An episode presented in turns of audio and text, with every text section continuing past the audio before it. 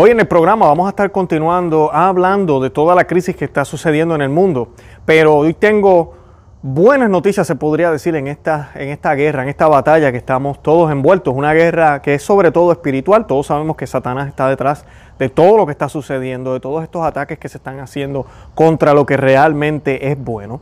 Y eh, pues esa es la primera batalla que tenemos. Pero en estos días hemos visto cómo han salido obispos, y eso vamos a hablar eh, hoy, un obispo que hizo hasta un exorcismo donde tumbaron la imagen de San Junípero que, que, tumbaron hace poquito, que aquí hicimos un programa, los invito a que vean ese programa. Y pues eh, este obispo regresó a ese lugar. hicieron una oración, hicieron un rosario por reparación. E, él hizo un exorcismo, él como obispo hizo un exorcismo. Vamos a hablar por qué tuvo que hacer un exorcismo. También vamos a estar tocando la noticia de un sacerdote que comenzó a darles un poco de clase de historia a los manifestantes que querían tumbar eh, una estatua del rey San Luis eh, o San Luis, eh, acá en los Estados Unidos también. Y además de eso también vamos a estar viendo otro evento donde unos jóvenes estuvieron alrededor de una de estas estatuas también de santos que querían tumbar toda esta mafia que se está eh, aglomerando en estos lugares para destruir todo lo que sea cristiano, todo lo que sea eh, de nuestra historia y lograron evitar que lo lograran hacer. Así que de eso es lo que vamos a estar hablando, de cómo se está peleando ya esta batalla. Y vamos a tocar brevemente qué podemos hacer tú y yo para también unirnos como un solo cuerpo que somos, ¿verdad? La iglesia, a esta batalla a favor de la cristiandad.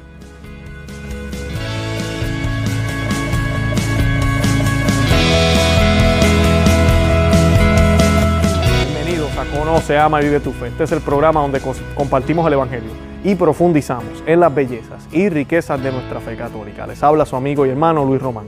Y quisiera recordarles que no podemos amar lo que no conocemos y que solo vivimos lo que amamos.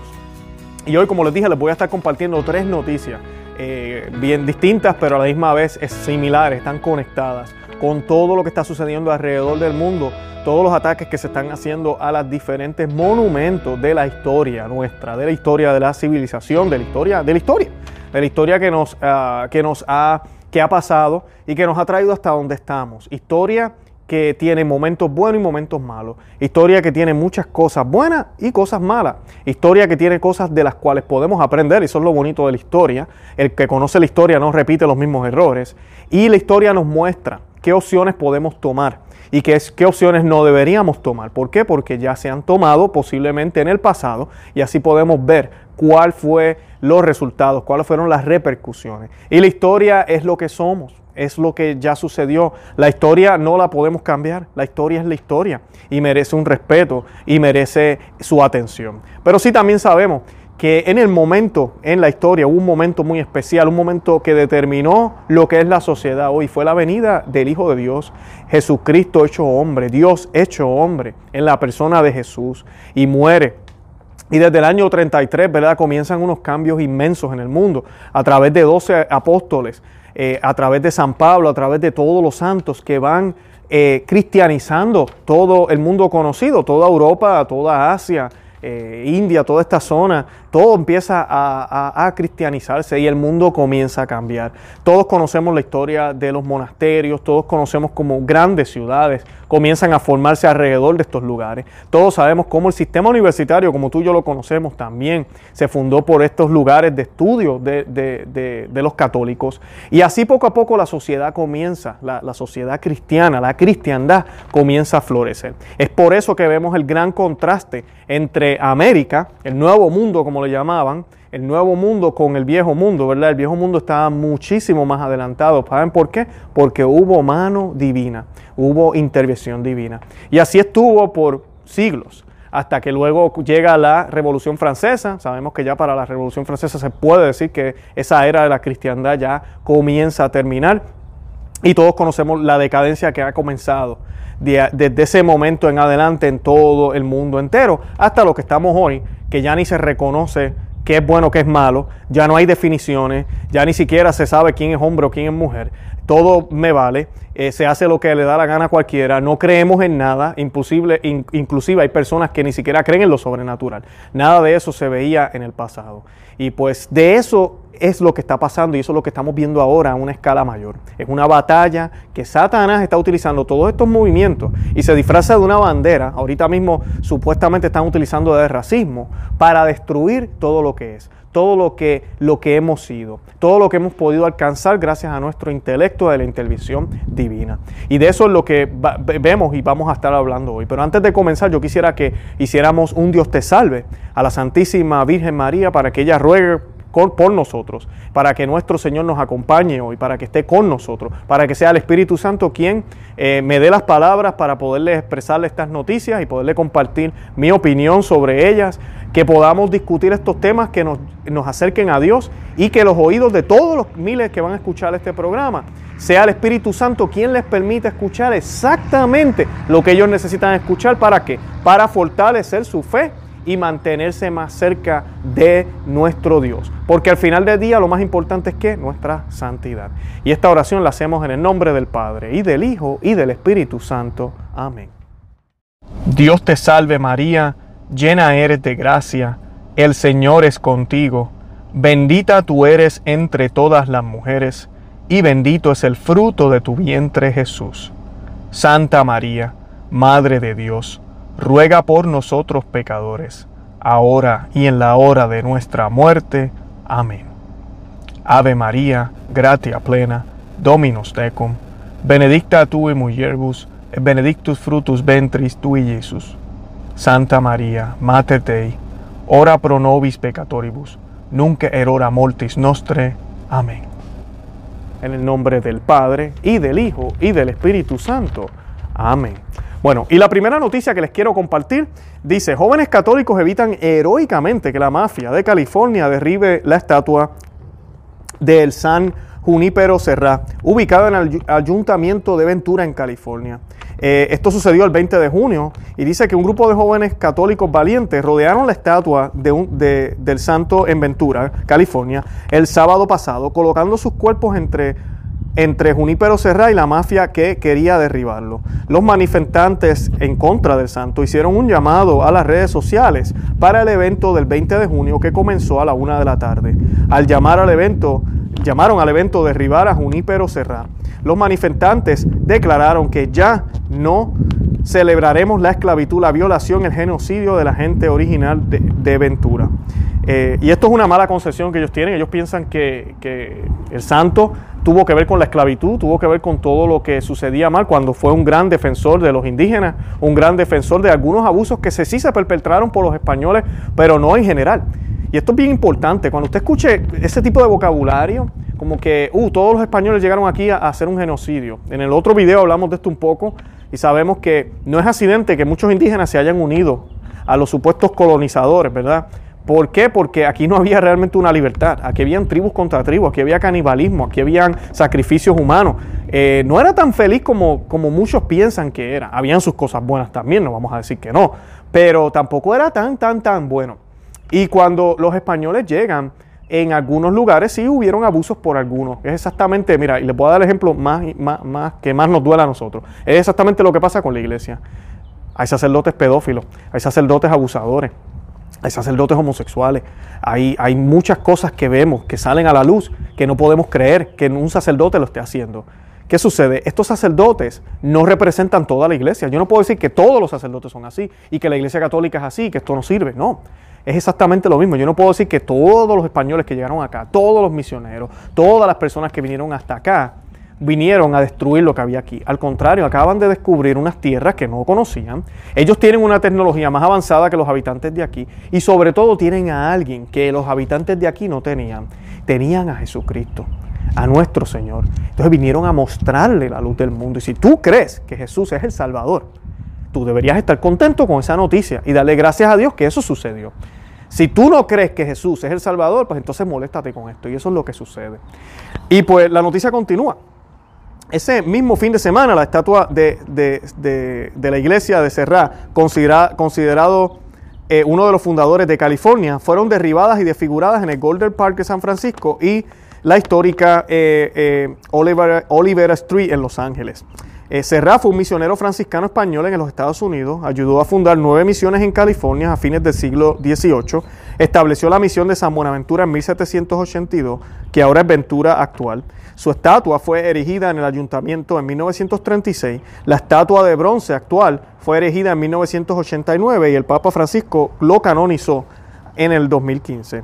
A la una de la tarde, de la tarde disculpen, Manifestantes anti o en contra del santo, alrededor de 200 de ellos, se reunieron cerca de la estatua del santo, ubicada frente al ayuntamiento de Ventura, donde comenzaron una ruidosa manifestación.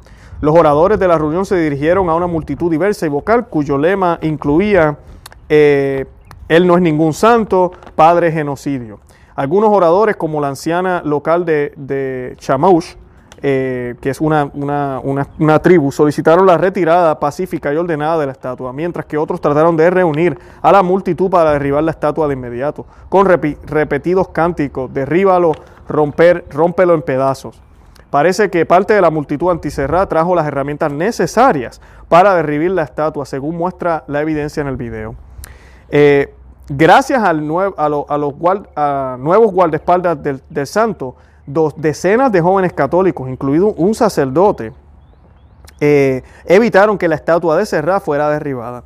El padre Serra eh, continuó mirando a Ventura desde su lugar eh, frente al ayuntamiento mientras el sol se ponía por la noche en ese día.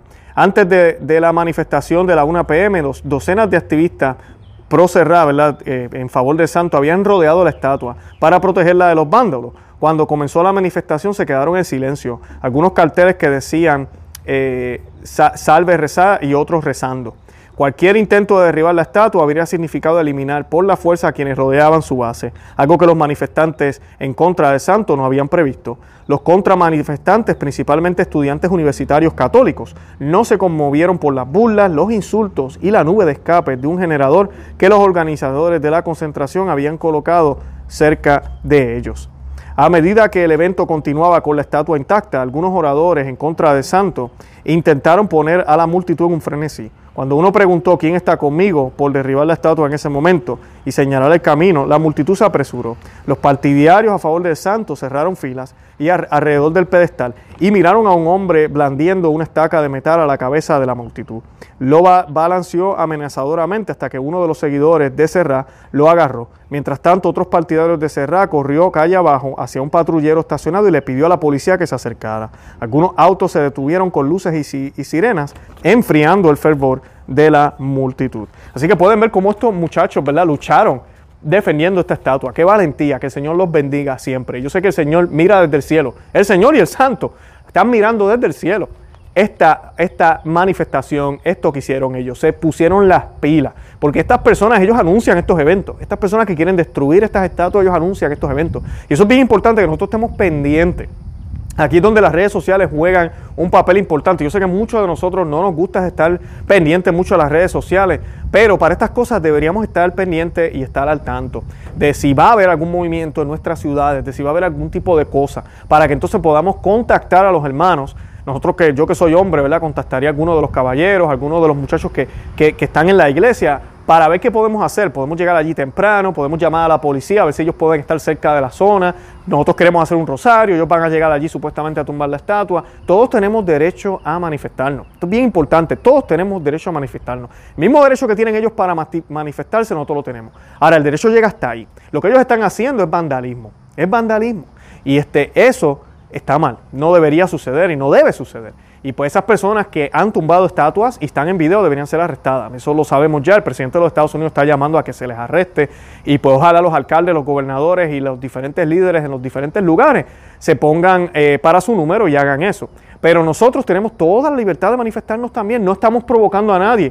Al contrario, ¿quiénes están provocando primero? Son ellos. Ellos son los que están provocando la desastre, eh, eh, eh, que no haya estabilidad en la sociedad. Ellos están provocando la destrucción. Ellos están haciendo cosas que no están bien. Así que tenemos todo el derecho a hacer eso.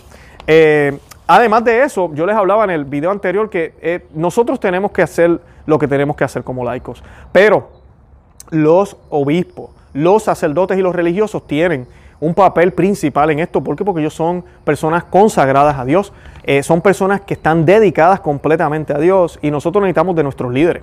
Sí, nosotros necesitamos de nuestros líderes. La Iglesia Católica siempre, siempre ha creído que nosotros debemos seguir a nuestros pastores, a nuestros sacerdotes, obispos, cardenales. Debemos seguir a nuestros pastores.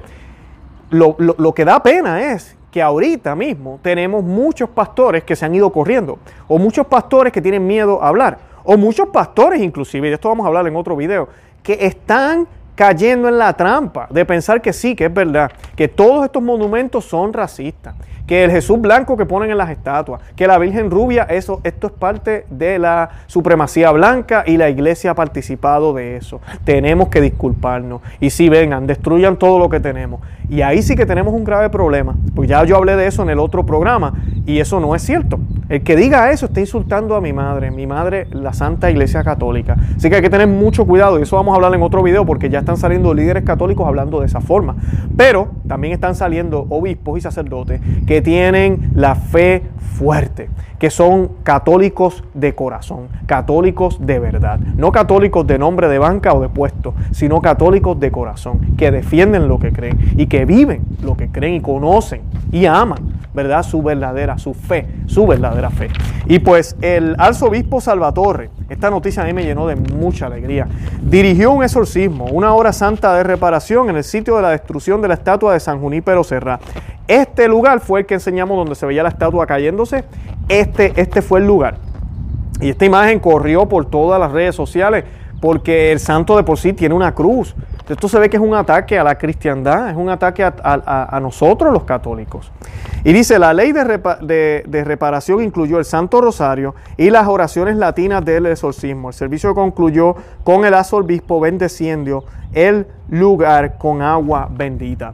Y es importante esto, cuando el sacerdote, a mí, disculpen, el obispo se expresó sobre esto, él utilizó palabras muy católicas, él habló que ahí hubo un sacrilegio, que esto era blasfemia, que el santo, habló del santo como tal, y que lo que hicieron fue un acto sacrílego, que quien estaba detrás de esto era el mismo Satanás.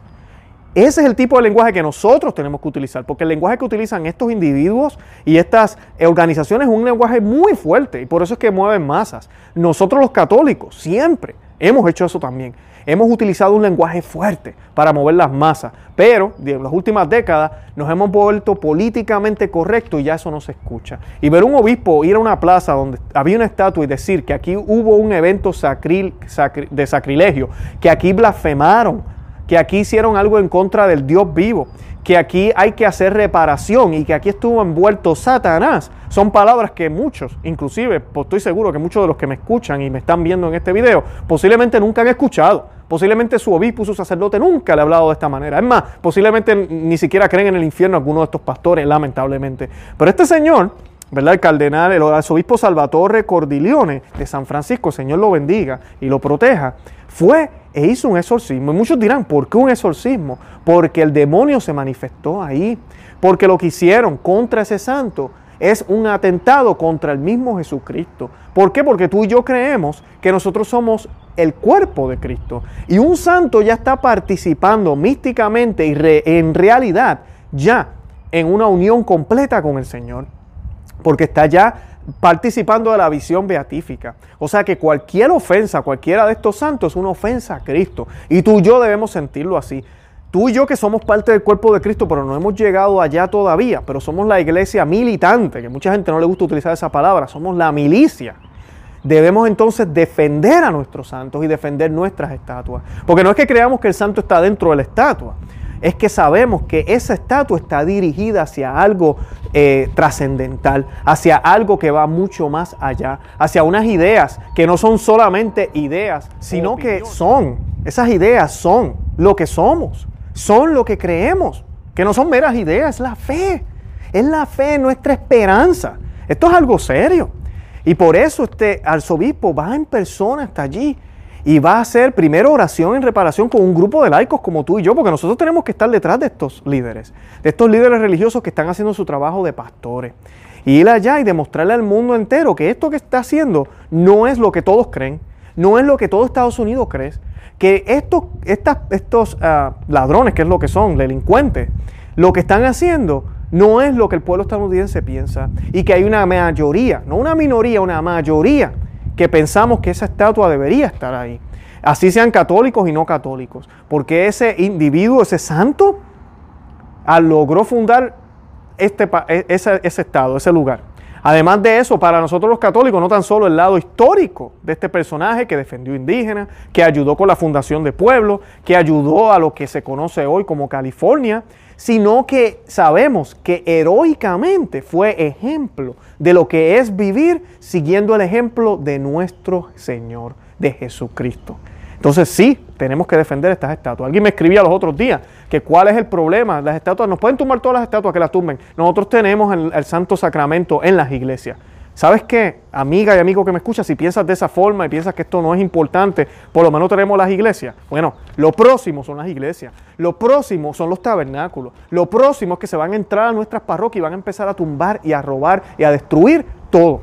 Si nosotros no nos preocupamos por las cosas que están afuera y cosas que tal vez no estén ni siquiera en un suelo, así sea un suelo público, pero la estatua, la estatua es la estatua de alguien, de un personaje que es católico, y nosotros no hacemos nada por eso, ay bendito, ay de nosotros, ay de nosotros porque se nos van a meter a las iglesias y ahí sí que vas a hacer. Ya va a ser muy tarde, ya va a ser muy tarde. Tenemos que resistir y tenemos que comenzar a, hacer esta batalla ahora. Y no estamos hablando de entrarnos a los puños ni pelearnos con estas personas para nada. Miren lo que hizo este arzobispo, estas imágenes, miren ese estandarte.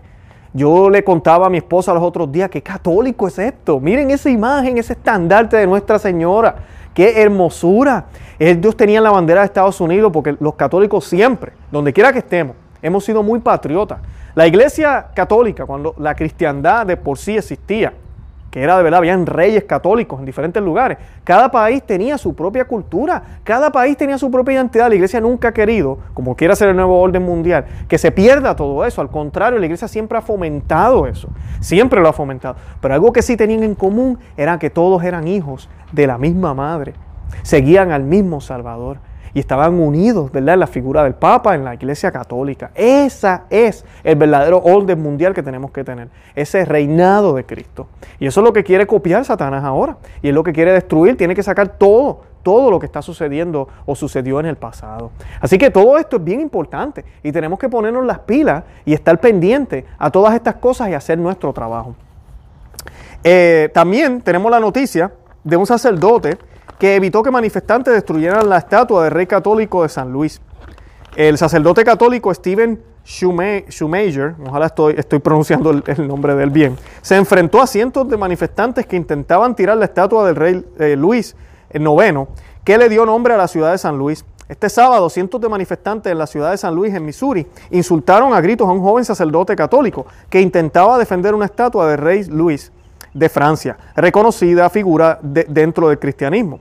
Los manifestantes buscaban destruir la estatua como parte de la ola de, eliminación de monumentos de personajes racistas y esclavistas en todo el país, por lo que la intervención del sacerdote Steven Schumacher buscaba convencer al grupo que el rey San Luis fue un personaje importante para su pueblo.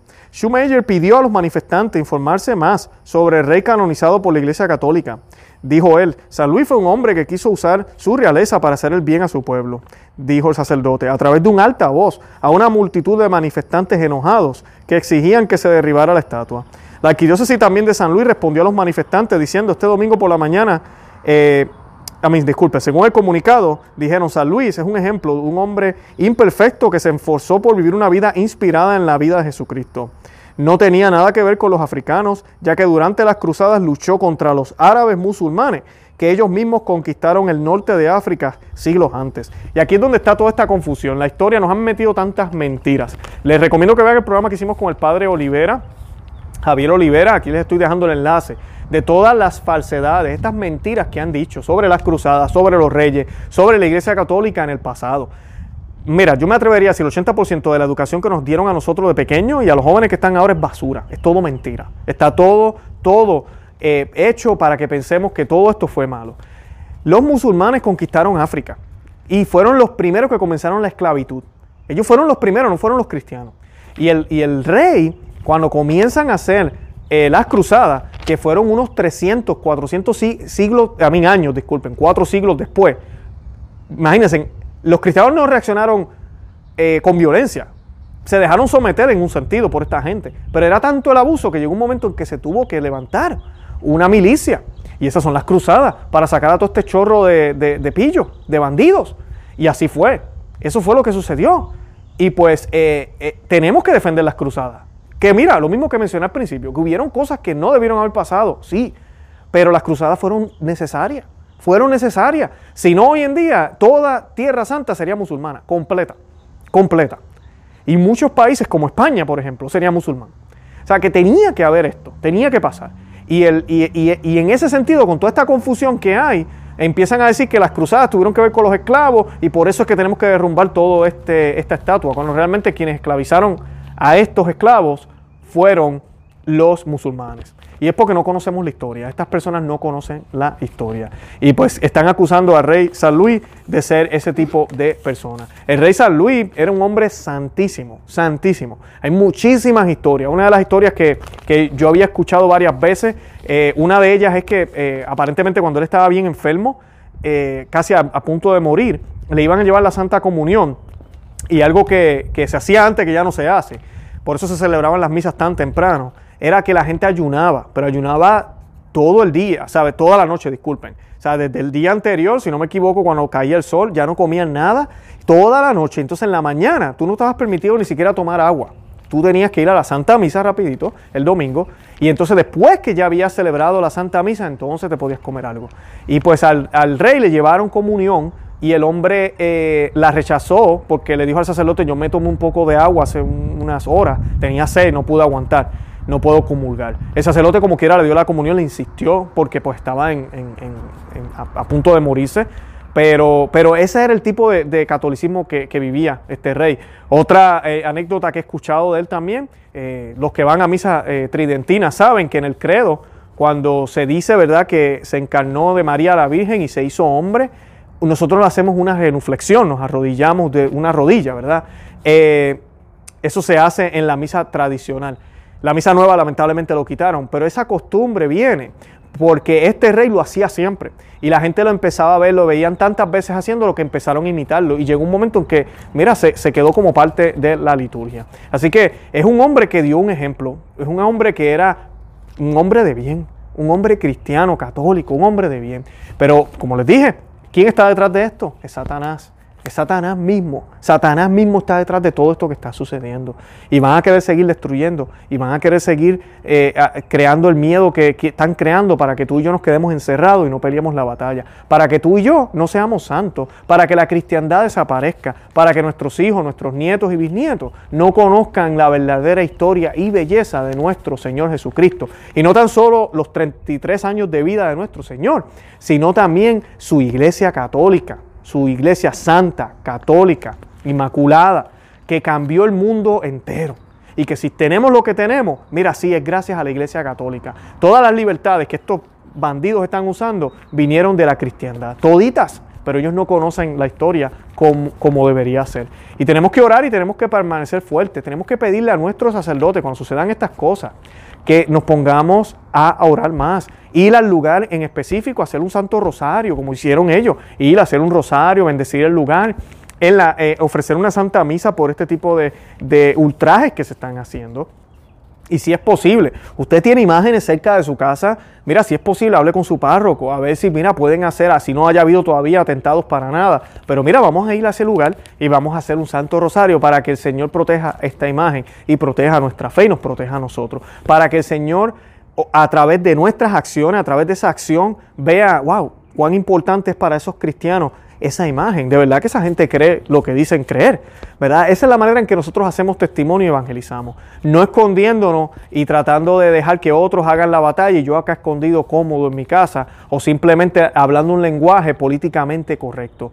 Y pues ese obispo nos ha dado el ejemplo exorcizando. Eso es una manifestación de que no tan solo él sabe que hay un problema político y social en el mundo. Hey, esto es mucho más, esto es espiritual y estamos conscientes de eso. Las oraciones del exorcismo, como ustedes saben, se hacen en latín, ¿verdad? La lengua de la iglesia. El demonio detesta el latín y así lo hizo este arzobispo, lo hizo en latín, eh, derramó esa agua bendita. Nosotros creemos en los sacramentales, creemos en el poder de ellos, pero sobre todo sabemos que es Dios quien está haciendo la obra a través de nosotros, ¿verdad? A través de nuestras acciones y de nuestra fe. Así que yo les pido que oren mucho por estos sacerdotes y obispos para que sigan saliendo cada día más y más y que sean valientes y oremos por los que están enredados hasta dentro de la iglesia, que ya están pensando que sí, es verdad, la iglesia ha participado en todo esto de racismo, tenemos que, tenemos que destruirla prácticamente, dejar que el mundo ilumine la iglesia y cambiar la iglesia. Y ahí sí que vamos a estar en sendo lío, tremendo lío vamos a estar. Así que oremos por todo eso. Los invito a que siempre recen el rosario todos los días, no se olviden de eso, si usted no reza el rosario todos los días, no está haciendo el trabajo.